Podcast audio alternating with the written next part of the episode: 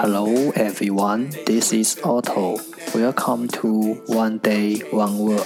大家好，我是 Otto。您现在收听的是荔枝 FM 幺四七九八五六，图听每日十五分钟英语之每日一词。欢迎收听，欢迎订阅。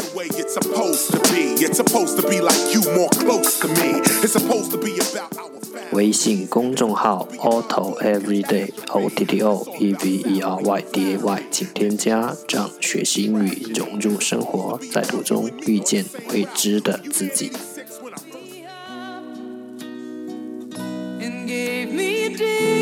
让我们一起简单的坚持每一天。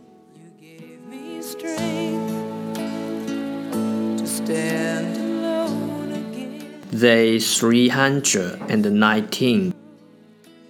Today's word is 今天的单词是 eloquent, eloquent, e l o q u e n t, eloquent 形容词雄辩的。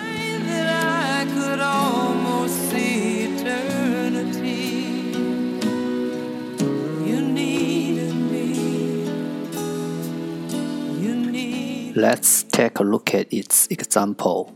让我们看看它的例子。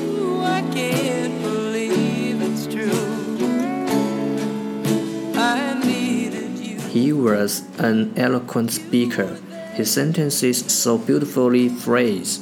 他是一位口才一流的演讲者，他使用的句子措辞优美。Cause I finally found at its English explanation. 让我们看看它的英文解释。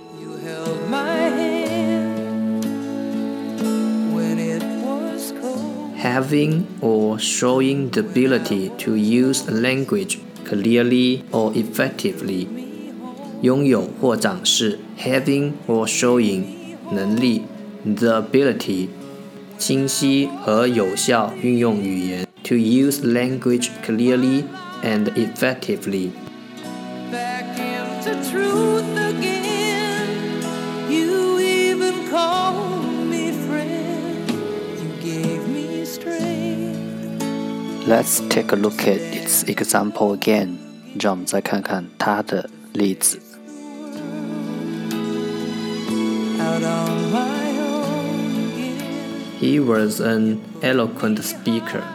His sentences were so beautifully phrased.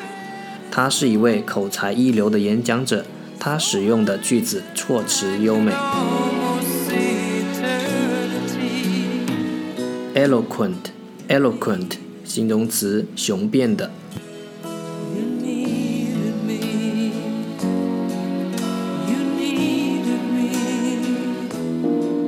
That's all for today。这就是今天的每日一词。如果你喜欢我们的节目，请为我和那些愿意坚持的人点赞。欢迎和我一起用手机学英语，一起进步。See you next time。再见。